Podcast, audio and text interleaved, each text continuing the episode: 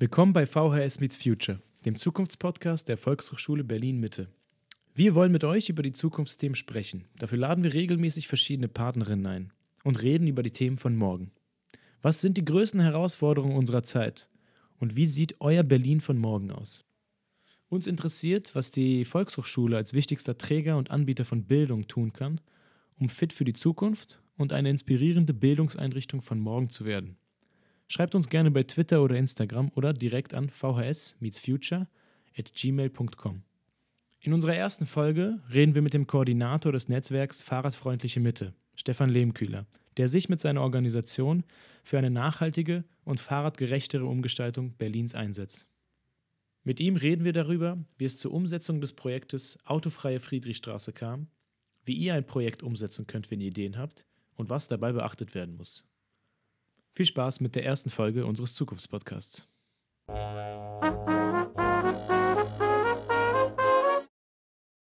So, schönen guten Tag. Wir sitzen hier mit unserem ersten äh, Podcast bzw. Interviewpartner Stefan Lehmkühler von Changing Cities e.V. Vielen Dank, Stefan, dass du dir heute Zeit genommen hast. Sehr gerne. Äh, vielleicht kannst du dich ja mal kurz vorstellen für unsere Zuhörerinnen und Zuhörer. Ja, der Name hast du ja schon gesagt, Stefan Lehmkühler. Ich bin gemeinsam mit Alexandra Meyer äh, Sprecher bzw. Koordinator des Netzwerks Fahrradfreundliche Mitte, das jetzt CC Central heißt, weil der Name eben einfach cooler ist. Und Klar. wir koordinieren für den Volksentscheid, ehemaligen Volksentscheid Fahrrad, jetzt Changing Cities e.V., die Aktivitäten im Stadtbezirk Berlin-Mitte. Sehr schön. Ja, wir freuen uns, dass du heute Zeit hattest mhm. und äh, würden, glaube ich, direkt einsteigen mit unserer ersten Frage an dich. Ähm, wie sieht denn nämlich dein Wunsch Berlin von 2030 aus, in zehn Jahren? Naja, Wunsch, so viele Wünsche. Ähm, also ich habe schon, schon Ideen, wie man es anpassen muss. Du darfst alles ich äußern. Nicht, man, ich glaube nicht, dass, man, dass, man sich, dass wir so weit sind, dass wir noch freie Wünsche äußern können, weil ich schon denke, dass Klimakatastrophe, Dürre, Sommer und ähnliche Themen tatsächlich die Agenda setzen werden. Ich meine, äh, meiner Wahrnehmung nach wird es jetzt nicht mehr so sein, dass wir nochmal äh, sozusagen Sommer wie früher haben, wo es auch ein bisschen nasser ist und sonst irgendwas. das Thema ist tatsächlich ganz klar äh, Klimanotlage, Klimakatastrophe, wie man es bezeichnen möchte. Und da müssen wir einfach gegenarbeiten. Im ja. Bereich Verkehr konkret, wo wir uns bewegen von CC Central, äh, Verkehr und öffentlicher Raum, heißt das für mich ganz klar, dass wir die überbordenden Verkehrsflächen, die jetzt für den motorisierten Individualverkehr vorgesehen sind, dass wir die reduzieren müssen ja. und auch flächensparsame oder effiziente Verkehrsmittel umgehen müssen. Nur zur Info, auf einem 3,50 Meter breiten Fahrstreifen oder einer Fahrbahn kriegst du 2200 Personen durch, die im Auto fahren oder 14.000 Radfahrende. So, ja. Und damit ist schon völlig erklärt oder völlig klar, dass das Verkehrsmittel motorisierter Nahverkehr nicht stadttauglich ist und dass alle Ansätze für die autogerechte Stadt, ich meine, das sehen wir ja auch, komplett in, vor die Wand gelaufen sind. Klar. Vielleicht, äh, was uns auch noch interessieren würde, wie es überhaupt zur Entstehung von Changing Cities äh, kam und wie du speziell auf den Verein aufmerksam geworden bist. Mhm. Ja, im Endeffekt ist das eine Gründungsgeschichte gewesen. Heinrich Strößenreuter und äh, weitere Aktive haben sich überlegt, dass sie äh, verbindlicher die Radverkehrsplanung bzw. was wir im Radverkehr machen wollen und das mhm. verbindlich auch festlegen wollen, dementsprechend auf das Instrument Volksentscheid aufmerksam geworden sind hier in Berlin. Das war 2015, 2016. Haben dann 2016 die Sammlung gemacht und ich bin danach im Oktober 2016 zum Volksentscheid Fahrrad gekommen, mhm. den wir dann hinterher abgesagt haben, weil unsere Forderungen zu, ich würde mal sagen, 95, 97 Prozent tatsächlich ins Mobilitätsgesetz eingeflossen sind, was dann gemeinsam auch mit den Verbändeninitiativen erarbeitet wurde von der Senatsverwaltung. Äh, und von daher ist dann hinterher aus dem Trägerverein, Netzwerk Lebenswerte Städte, ist dann der äh, Changing Cities e.V. entstanden, der Verein, der im Endeffekt äh, nur ein Büroteam hat, was bezahlt wird, ansonsten aber durch das ehrenamtliche Engagement lebt. Hm. Also alle Aktivitäten, die man jetzt hier draußen sieht, auch wenn man sagt, okay, was passiert in den Bezirken selber, werden äh, koordiniert und Backgroundarbeit wird durch das Büroteam geleistet, aber die Aktivitäten vor Ort im Endeffekt alles durch ehrenamtlich Tätige. Und was sind die Ziele eurer Arbeit? Ja, die Ziel ist tatsächlich die Realisierung der Verkehrswende. Mhm. Äh, wir in Mitte bei CC Central haben es etwas anders aufgebaut. Wir haben uns am Anfang auch gefragt, wenn wir den Straßenraum oder den Verkehrsraum tatsächlich umwidmen, reicht es dann einfach, Pkw-Verkehr rauszunehmen und durch Radverkehr zu ersetzen oder durch öffentlichen Personennahverkehr zu ersetzen. Das ist aber unseres Erachtens zu kurz gesprungen. Es geht hier auf jeden Fall, das haben die anderen Netzwerke auch so adaptiert hinterher, es geht tatsächlich darum, den Lebensraum, den öffentlichen Raum wieder zurückzugewinnen und den nicht einfach den motorisierten Wahlverkehr anheimfahren zu lassen. Sehr schön. Und was, also könnt ihr vielleicht oder kannst du vielleicht kurz auf Aktionen eingehen, die ihr euch in letzter Zeit überlegt habt? Ihr habt jetzt ja durchgesetzt, dass ein Teil von der Friedrichstraße gesperrt wird mhm. für Autofahrer und Autofahrerinnen und jetzt zugänglich gemacht wird für Fahrradfahrerinnen und Fußgänger. Genau, was sind denn da noch andere Aktionen gewesen, die ihr euch überlegt hattet?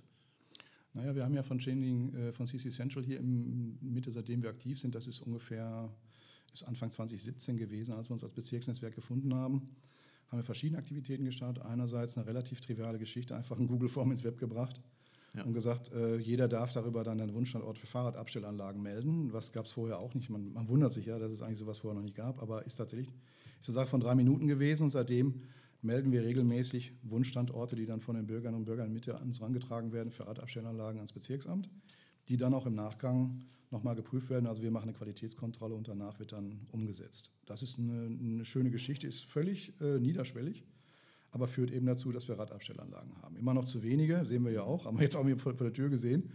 Sobald man anfängt, Bügel zu installieren, denken sich alle, aha, komm, jetzt lohnt es für mich auch mit dem Fahrrad zu fahren und schwupp sind sie direkt wieder voll. Äh, auch da äh, Flächenverhältnis ein Pkw-Abstellplatz, Pkw mit 1,3 Personen im Schnitt besetzt, sind im Endeffekt sechs Bügel.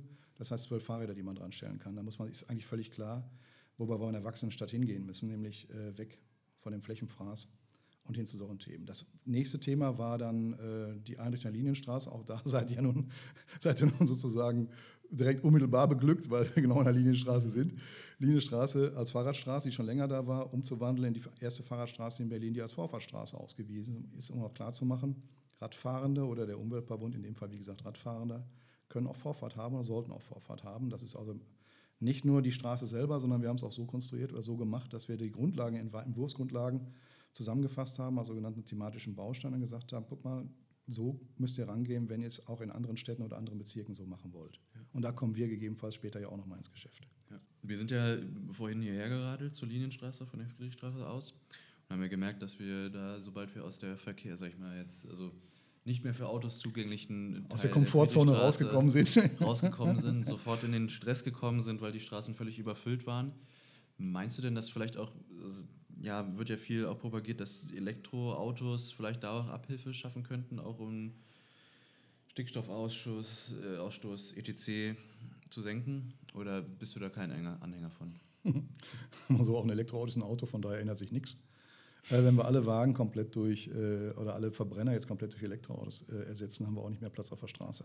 Ja. Was wir haben, ist in Summe, ähm, unabhängig auch, auch schon, wenn ich richtig orientiert bin, bei dem jetzigen Strommix eine, eine Reduktion von der Umweltbelastung, also CO2-Footprints. Das ist tatsächlich so. Aber das Thema ist tatsächlich äh, unseres Erachtens ein anderes. Du kannst in Berlin-Mitte ist es so, dass die durchschnittliche Wegelänge beträgt 5,9 Kilometer. Das sind die Zahlen von 2018. Und 5,9 Kilometer, das schafft man ja gerade so noch mit dem Fahrrad. Also das schafft selbst ich als alter Mann. Und von daher, äh, von daher ist, es, äh, ist es durchaus möglich, da komplett anders ranzugehen als Geschichte. Ich hatte eben schon erwähnt, 12 Prozent oder 12,8, wenn man einen Auspendler mitzieht, aller Wege in Berlin werden mit dem Kfz zurückgelegt, die anderen nicht. Also sieben Achtel nicht. Ähm, da sehe ich nicht unbedingt, äh, dass das Top-Thema jetzt wäre, die Verbrenner durch elektrobetriebene Fahrzeuge auszuschalten. Wenn man hinkommt, dass man sagt, na klar, wir haben äh, selbstfahrende Fahrzeuge und man braucht kein eigenes mehr. Also kollektiviert sozusagen den, den motorisierten Nahverkehr, den gibt es dann nicht mehr. Es gibt dann öffentlichen motorisierten Nahverkehr. Kann man sich überlegen, wie weit man da noch geht. Diese Berlkönig-Geschichte, die in Berlin hier angefangen hat, hat meines Erachtens daran gelitten, dass sie sich aufs Innenstadtbereich, auf den Innenstadtbereich konzentriert hat. Weil der, die Kunden, weil der Kundendichte natürlich am größten ist. Ich verstehe diesen marktwirtschaftlichen Aspekt. Aber äh, das ist nicht das Ding, was uns wirklich nach vorne bringt. Sie müssen in die Randzonen rein, in die Randbereiche rein. Und in Berlin, wenn du am Rand lebst, ist es tatsächlich schwierig, mit dem ÖPNV, mit dem Fahrrad loszufahren. Das will ich gar nicht in Abrede stellen. Ich glaube aber generell, dass durch Corona und die Entwicklung, die wir jetzt haben, auch hin zu mehr Homeoffice, dass auf einmal andere ähm, sagen wir, Verhaltens- und auch Lebensmuster interessant werden. Wenn du nur noch zweimal in der Woche zur Arbeit fahren musst und zum Beispiel in die Innenstadt reinpendelst, ergeben sich ganz andere Strukturen. Du, die Spitzenstunde, wenn man morgens von 8 bis 9 und nachmittags von 17 äh, bis 18 Uhr, die Kfz-Spitzenstunde, wenn du die siehst äh, und die wird meinetwegen nur um Drittel abgebaut, dann hast du keinen Stau mehr auf den Straßen. Ja. Du musst es angucken, wenn du, hier, wenn du Ferien hast, 10% oder 15% weniger Kfz unterwegs und du merkst auf einmal, alles wow. fließt, alles geht. Alles ne? entspannter, ja. Ja, alles deutlich entspannter. Und es ist tatsächlich, wir nehmen den Begriff eigentlich nicht, aber es ist tatsächlich dichte Stress, weil der aus der Tierforschung kommt, aber es ist dichte Stress, den du hier hast und jeder meint, der muss sich jetzt nochmal irgendwo durchquetschen. Und das führt einfach zu nichts und da verlierst du als Radfahrender zwangsläufig gegen zwei Tonnen Blech. Ja. Deshalb kommst du zu den Tötungen, deshalb kommst du zu den Schwerverletzungen. Ja. Und da muss man einfach gegen angehen. Aber ich glaube, die gesamte Entwicklung, wir hatten es eben gesagt, nach Corona oder Post-Corona-Zeit, es wird sich schon was ändern. Und das wird im Wesentlichen sein, Homeoffice und geänderte Arbeitsstrukturen bei den Leuten, die im Dienstleistungsbereich tätig sind, die das umsetzen können. Und das sind dann üblicherweise die Pendler. Ne? Ja.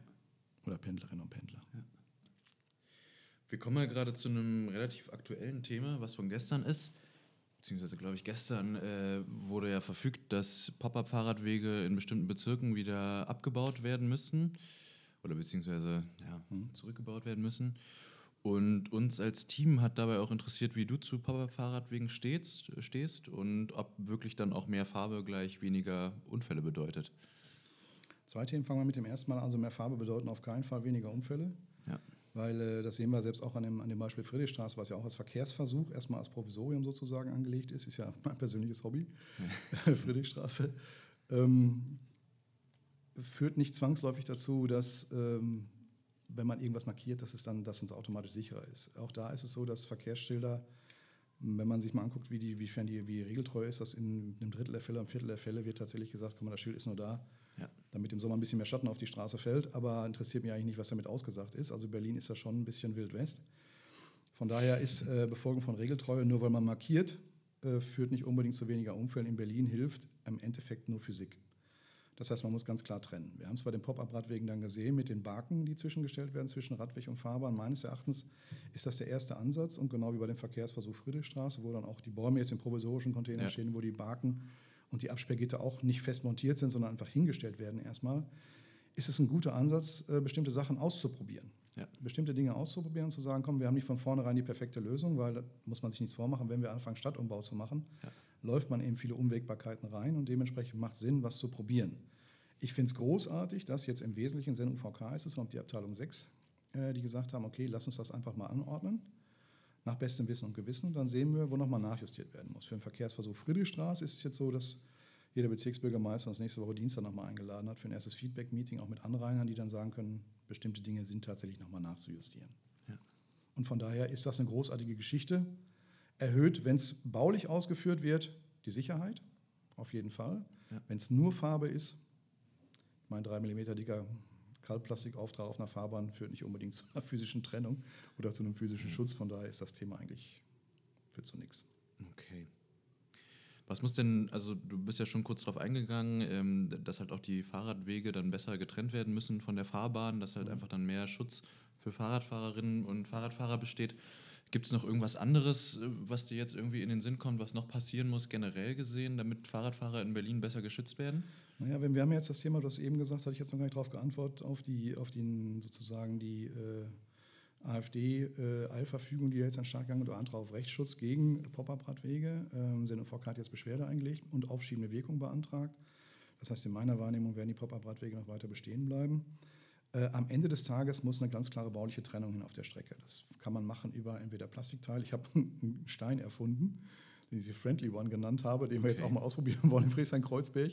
Der wird einfach in die Fahrbahn eingelassen, ist dann 17 cm auf der einen Seite eine klare Kante Richtung, Richtung äh, Auto, äh, Kfz-Spur und auf der anderen Seite zum Radverkehr komplett abgeschrägt.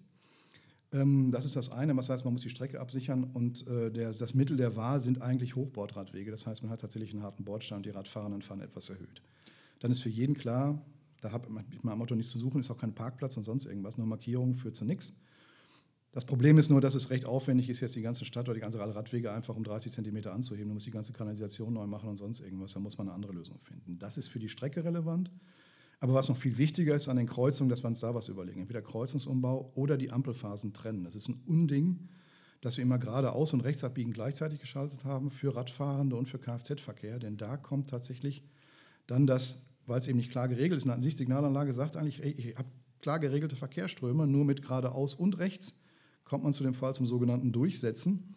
Das heißt, da sind dann die Kfz-Lenker gefordert, zu sagen, ich will jetzt hier rechts abbiegen, jetzt fahre ich auch mal rechts und sich dann reinzutasten und dann genau die Radfahrenden oder Fuß zu Fuß gehen, die geradeaus fahren, die dann tatsächlich in ihren, in ihren Bewegungen zu beschränken. Und das ist einfach im Prinzip, da können wir überhaupt nichts mit anfangen. Also das muss dringend geändert werden. Okay, wir springen noch mal gerade ein bisschen in der Zeit, ein bisschen zurück. Ähm, durch euch wurde oder durch euer, euren Verein wurde ja auch das äh, sogenannte Radgesetz auf den Weg gebracht.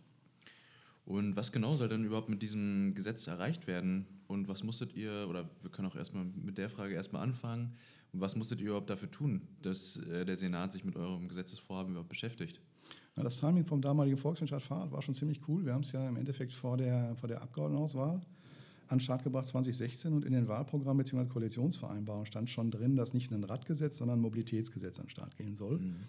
Äh, gleichzeitig hatte, die, hatte SENOVK bzw. Berliner Senat das Thema, dass sie äh, für den BVG den ÖPNV-Vertrag neu sortieren musste oder neu auf den Weg bringen musste, sodass wir in dem ersten Wurf ähm, vier Komponenten hatten. Erstmal so allgemeine Verfügung, dann den Teil 2, das ist ÖPNV.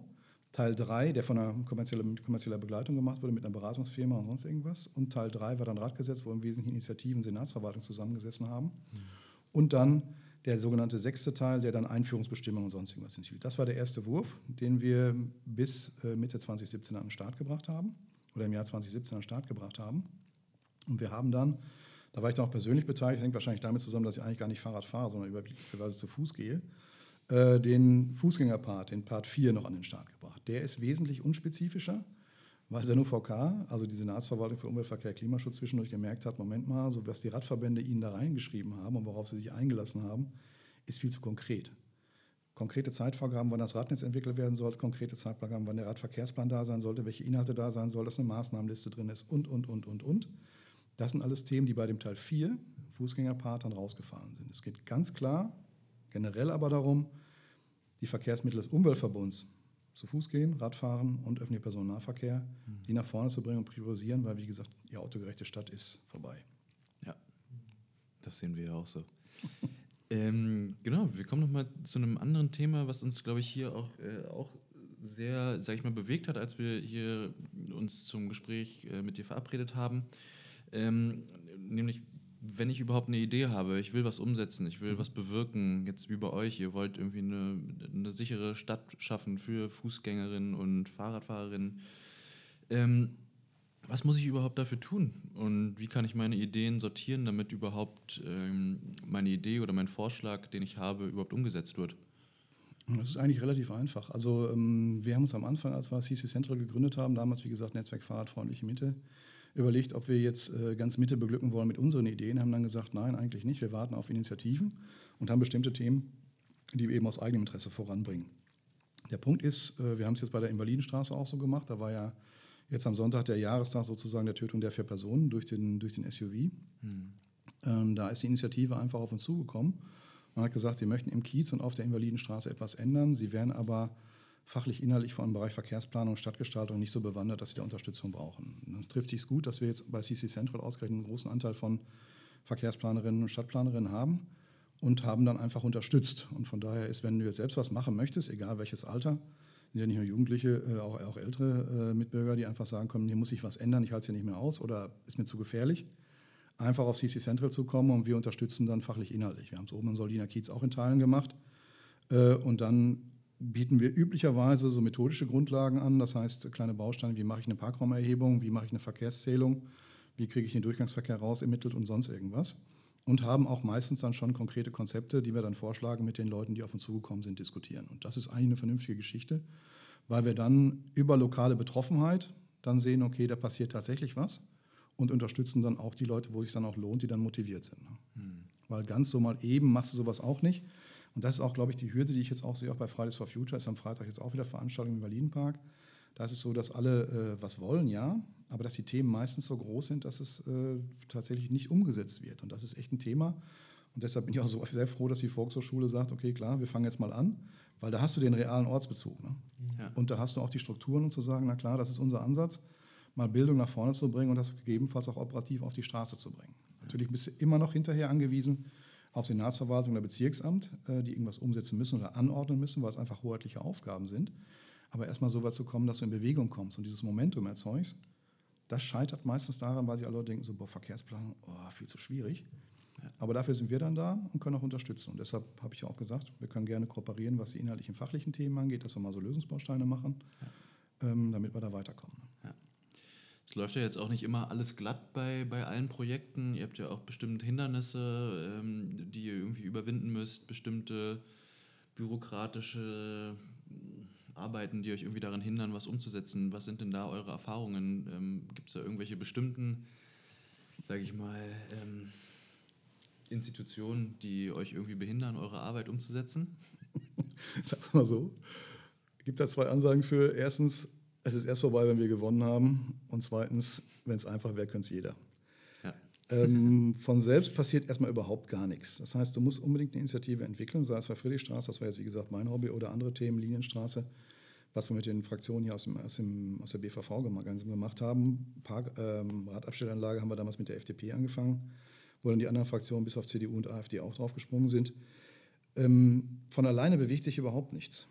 Das heißt, äh, es funktioniert nur, wenn man tatsächlich initiativ wird. Zu warten, dass die Welt sich von allein ändert, ohne dass man selbst aktiv wird, das ist, glaube ich, eine reine Form von Wahnsinn. Ich glaube, Einstein hat da sowas ähnliches als Zitat mal gebracht. Und das ist wirklich so, einfach nur sich hinzusetzen und zu hoffen, dass es besser wird. Das, das kannst du vergessen. Also das bringt überhaupt nichts. Also von daher, ähm, alle sind erstmal am Anfang gegen ein. Man findet Unterstützer mittlerweile auf der Senatsverwaltung, das muss ich wirklich sagen, das hat sich schon geändert. Das ist schon sehr okay geworden da. Allerdings ist die konkrete Umsetzung in den Bezirksämtern, im Endeffekt hier in Berlin ist es nur Friedrichshain-Kreuzberg, die einfach schon lange Tradition in ähm, sozusagen agilem Arbeiten haben oder operativen Herangehen haben. Wir bringen jetzt mal was auf die Straße. Die anderen Bezirksämter ähm, oder Straßengrünflächenämter, Tiefbauämter in den Bezirken, äh, passiert einfach nichts. Ich meine, dann wäre ja schon was passiert, ne? auch ohne ja. uns, aber es passiert einfach nichts. Und von daher muss man tatsächlich da immer hinterher sein und dann irgendwie eigene Initiativen entwickeln und gucken, wie man sie tatsächlich zum Jagen trägt, ne? ja. damit endlich was passiert. Immer schön den Finger in die Wunde legen. Ja, und ich meine, an den Wunden, das ist genau der nächste Punkt, haben wir auch im Urteil gesehen, da soll dann explizit begründet werden, wie da eine besondere Gefahrenlage ist. Ja. Ich meine, das ist irgendwann ist es auch albern. Ne? Also du hast so und so viel, du hast jetzt über 40 äh, Verkehrstote in diesem Jahr schon. Und dann nochmal zu sagen, guck mal, jetzt begründ mal, warum Radfahren in Berlin gefährlich ist, genau auf der Straße also okay, ich spare mir jetzt Kommentare, es ist ein Gerichtsbeschluss und den akzeptieren wir natürlich auch, überhaupt keine Frage. Es gibt den formalen Weg. Äh, Beschwerde einlegen, eine Ebene, eine Instanz höher und dann mal gucken. Und notfalls muss der NUVK nochmal konkret begründen, was aber nicht so schwer sein dürfte, weil auch die Regelwerke, und da muss man auch mal deutlich sagen, die Straßenverkehrsordnung in Deutschland ist zwar Kfz-zentrisch, aber im Wesentlichen steht der Sicherheitsaspekt im Vordergrund. Und es gibt natürlich auch über die Empfehlung für die Radverkehrsanlagen, jetzt kommt sozusagen der kleine Technikexkurs oder planungsrechtliche Exkurs, gibt es natürlich äh, Belastungsgrenzen, bis zu wie viel Kfz pro Stunde du den Radfahrenden noch mit dem Verkehr mitschwimmen lassen kannst, was ja bislang immer oder bis vor zehn, fünf Jahren noch das große Mantra war. Und alle Straßen, die jetzt da angefasst sind, sind im Endeffekt außerhalb dieser Range. Das heißt, die angemessene Führung ist tatsächlich ein Radweg, ein eigener Radfahrstreifen, der zur Sicherheit dann auch nochmal baulich getrennt ist. Also von daher sollte es ein Textbaustein ERA 2010. Angemessenheit der Radverkehrsführung sollte eigentlich rausreichen für alle Anordnungen, die man hier in Berlin trifft.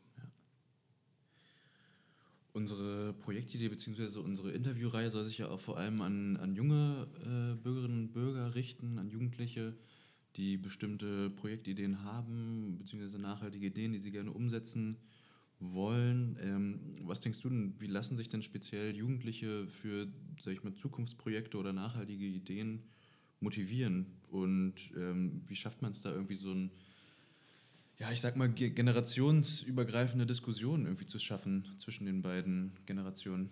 Ja, das ist relativ, meines Erachtens müsste es relativ einfach sein. Schließlich sind die Jüngsten noch am längsten da.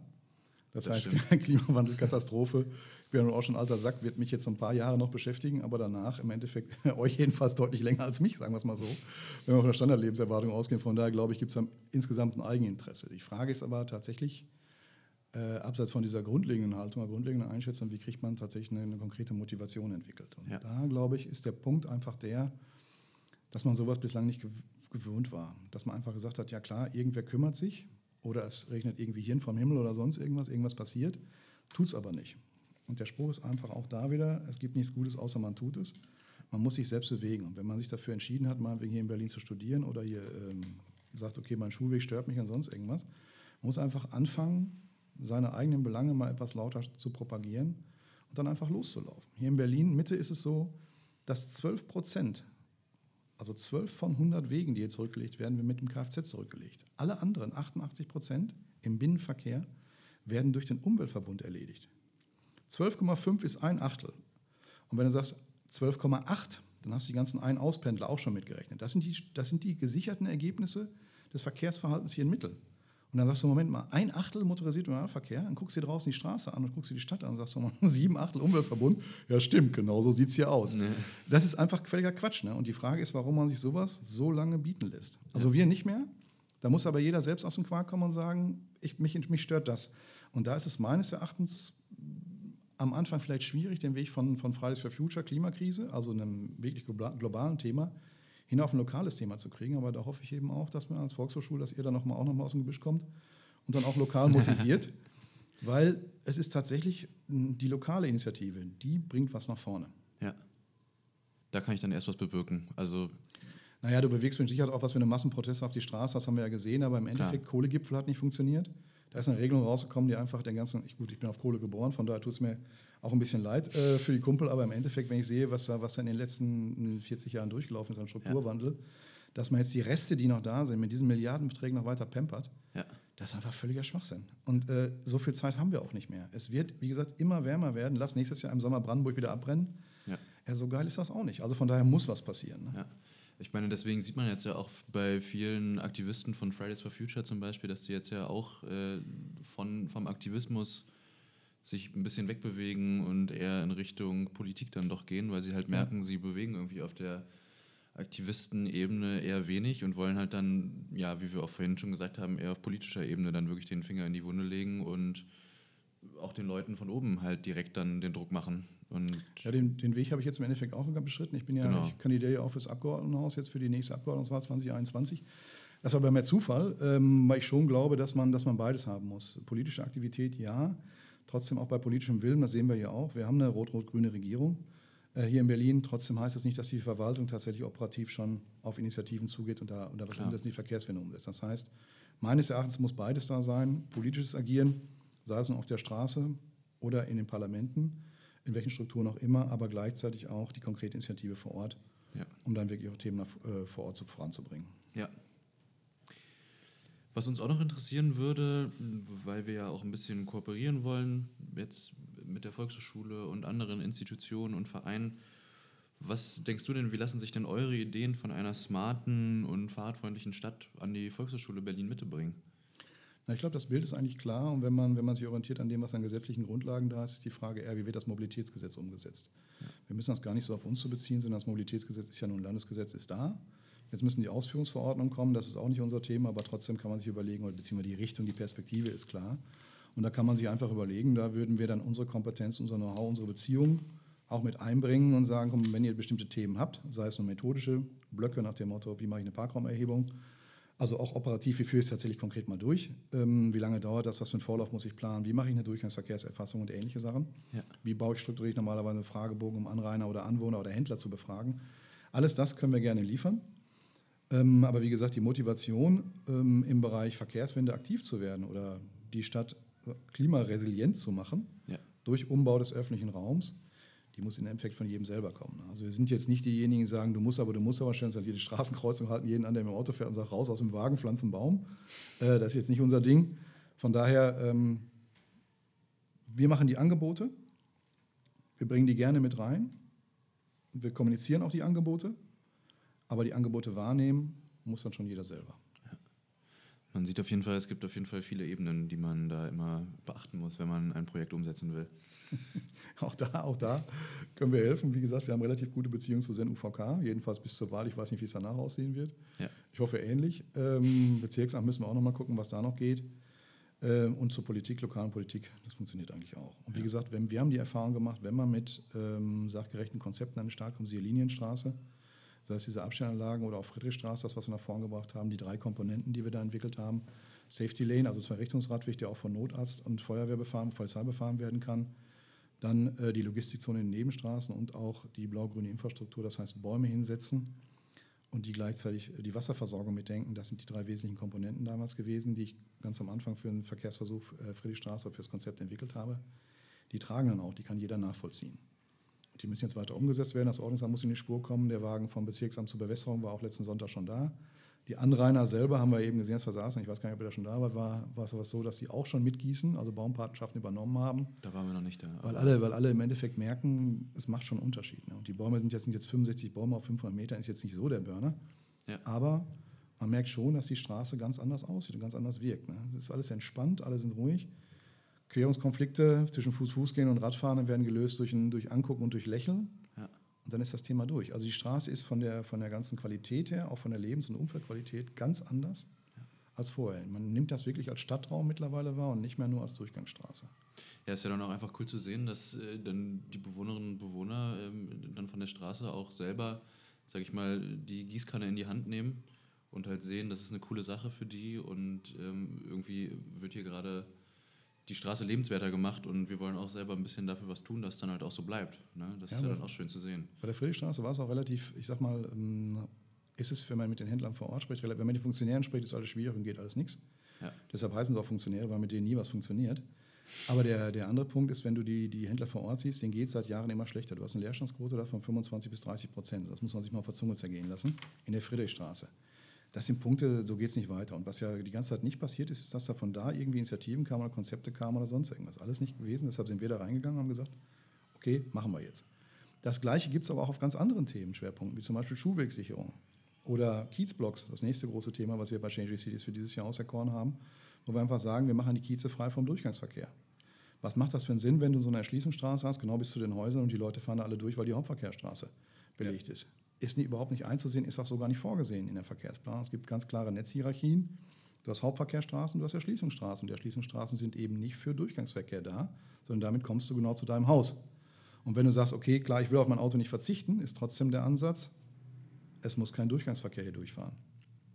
Und das ist der nächste Punkt, den wir jetzt haben. Aber es gibt vielfältige Ansätze, wie gesagt, Schuhwegsicherung, Kiezblocks, generell Tempo 30, Rechtsabbieger, Ampelmarathon oder Ampelwettlauf, den wir gemacht haben, wo du einfach sagst, die Ampelphasen sind viel zu kurz, das geht so nicht.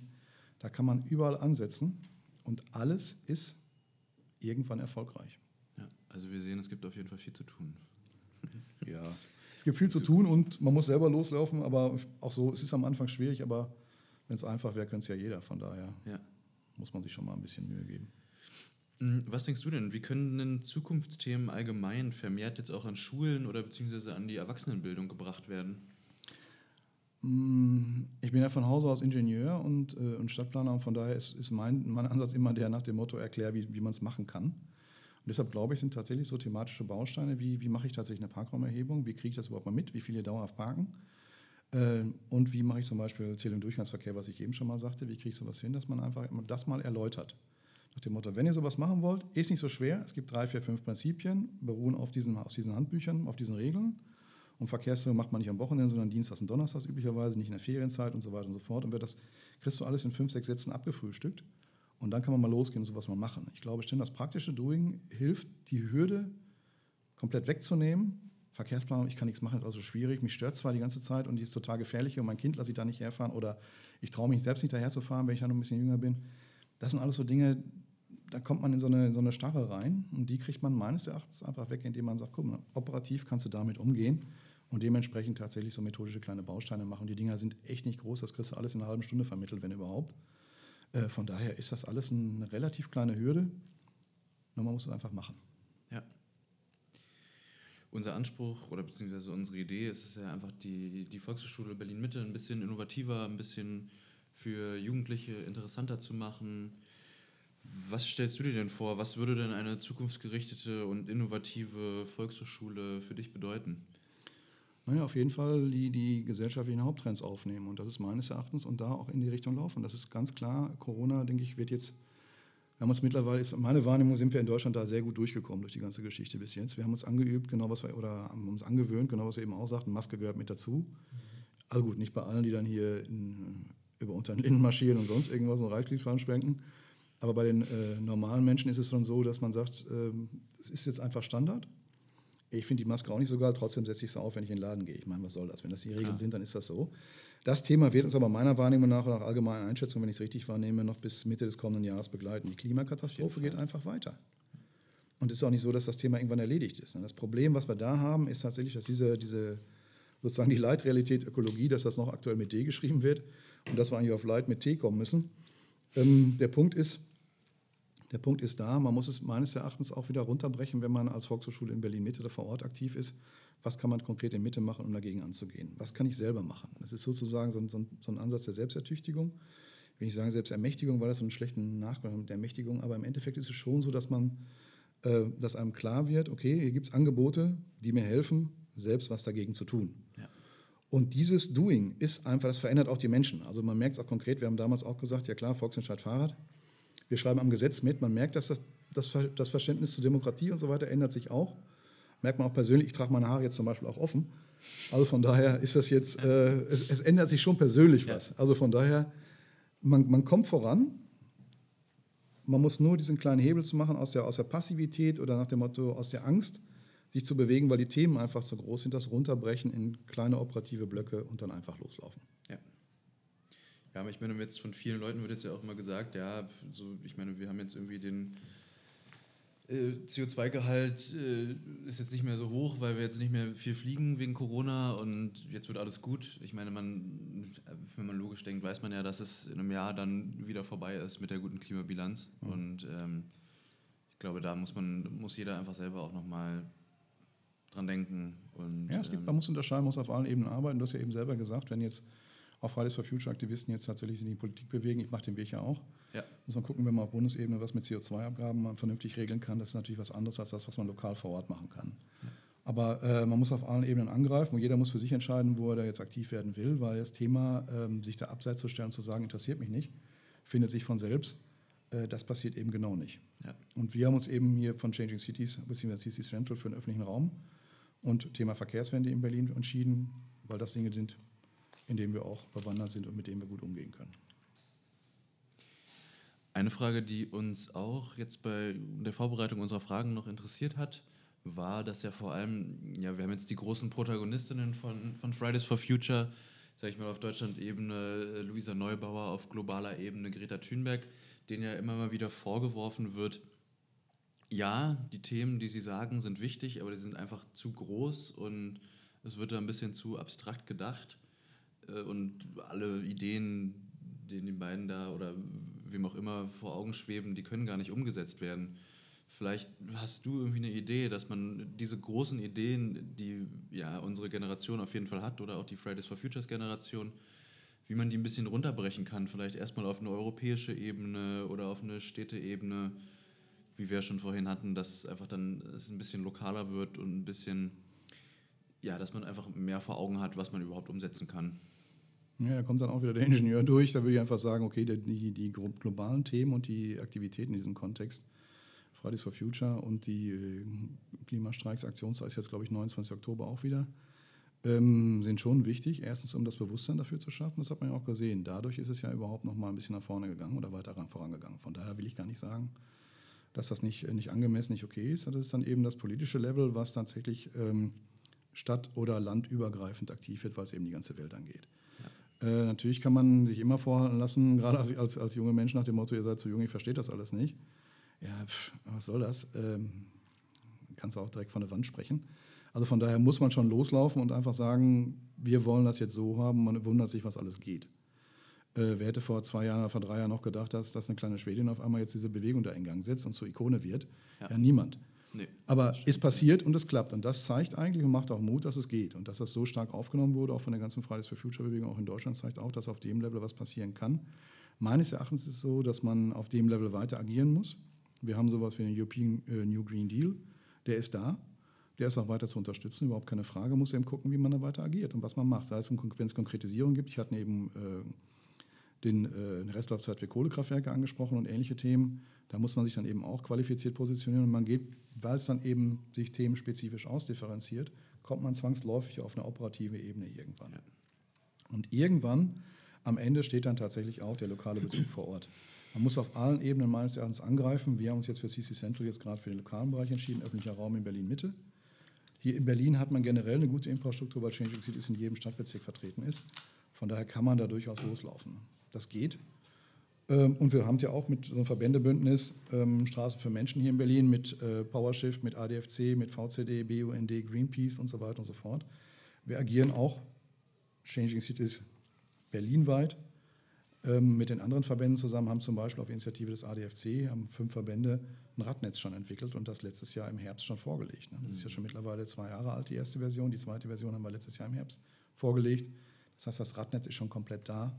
Und man wundert sich, was auf einmal alles geht, wenn man tatsächlich mal loslegt. Ne? Egal auf welcher Ebene. Okay. Ähm, was uns auch noch interessieren würde, wie werde ich denn als, sage ich mal, etwas kleinerer Verein, der was umsetzen will, zu einem wirklichen Big Player, der auch wirklich von der Politik gehört wird und auch dann schafft, Projekte umzusetzen?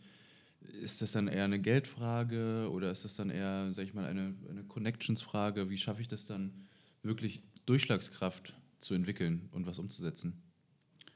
Äh, das ist jetzt total einfach, also Geld ist es nicht, weil wir haben, wie gesagt, überwiegend Ehrenamtliche, die aktiv sind in den Bezirken, ein kleines Büroteam. Ja. Es geht einfach ums Machen. Einfach machen und nochmal machen und weitermachen und weitermachen und weitermachen. Und was ich eben sagte, ist erst vorbei, wen wir gewonnen haben. Das ist so eine Haltung, so eine Attitüde, auf die Verwaltung im Schlecht, schlecht durch nichts tun reagieren kann. Und dementsprechend ergeben sich dann automatisch irgendwann die Kontakte.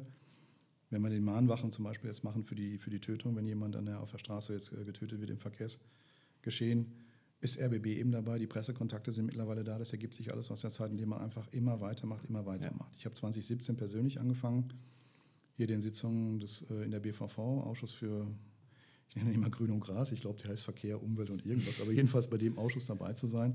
Und mittlerweile ist es so, dass, äh, auch wenn jetzt eine Videoschalte ist, oh, wir haben keine Gäste, doch, der. Lehmkler ist ja da, ja, aber der gehört ja schon fast dazu. Also man muss tatsächlich dranbleiben und weitermachen und weitermachen. Ne? Also von nichts kommt auch nichts.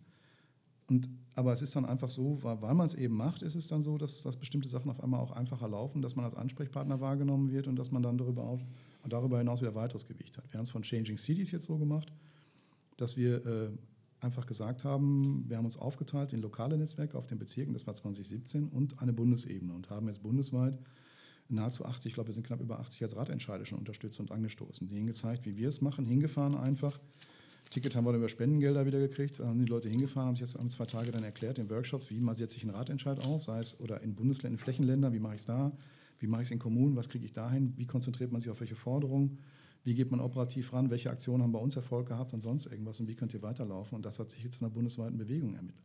Das läuft bei uns jetzt unter Bundesrat. Wir sind jetzt am Donnerstag vom Kanzleramt, um da nochmal für jeden Ratentscheid sozusagen das Ortsschild hochzuhalten. Ja. Das hat sich einfach ergeben durch Machen. Und man muss es einfach machen. Immer am Ball bleiben ist also ja. die Devise. Perfekt. Ja, Stefan, vielen Dank, dass du dir Zeit genommen hast für uns. Sehr ähm, gerne. Ich glaube, wir werden durch mit unseren Fragen. Freuen uns sehr, dass du für uns Zeit hattest und hoffen, dass wir äh, jetzt eine längerfristige Kooperation irgendwie starten können mit der Volkshochschule Berlin Mitte und dass wir ja einen besseren Ideenaustausch vielleicht noch voranbringen können neue Ideen an die Volkshochschule bringen können, vielleicht eine neue Generation auch dazu bewegen, nochmal was zu tun. Man sieht, es gehen viele Leute auf die Straße, aber ich glaube, viele trauen sich immer noch nicht, auf wirklich was anzusprechen mhm. oder beziehungsweise wissen nicht, wie sie es umsetzen sollen. Und ich denke, das Gespräch, wenn die das hören, dass es eigentlich gar nicht so schwer ist, was umzusetzen und dass euer Verein zum Beispiel auch den Leuten gerne unter die Arme greift, dann ist ja. das, glaube ich, ein, eine tolle Idee. Ja, danke für die Einladung wenn du mit deinen Fragen oder mit euren Fragen, deshalb bin ich mit meinen Antworten auch durch. Und daher freue ich mich auf die Kooperation und wie gesagt, das Angebot steht, wir sind da. Einfach loslaufen, wenn das irgendwie einplanen könnt oder sonst irgendwas. Einfach ansprechen, Kontakt ist gemacht. Da Vielen bin Dank. ich echt hoffnungsfroh. Sehr schön.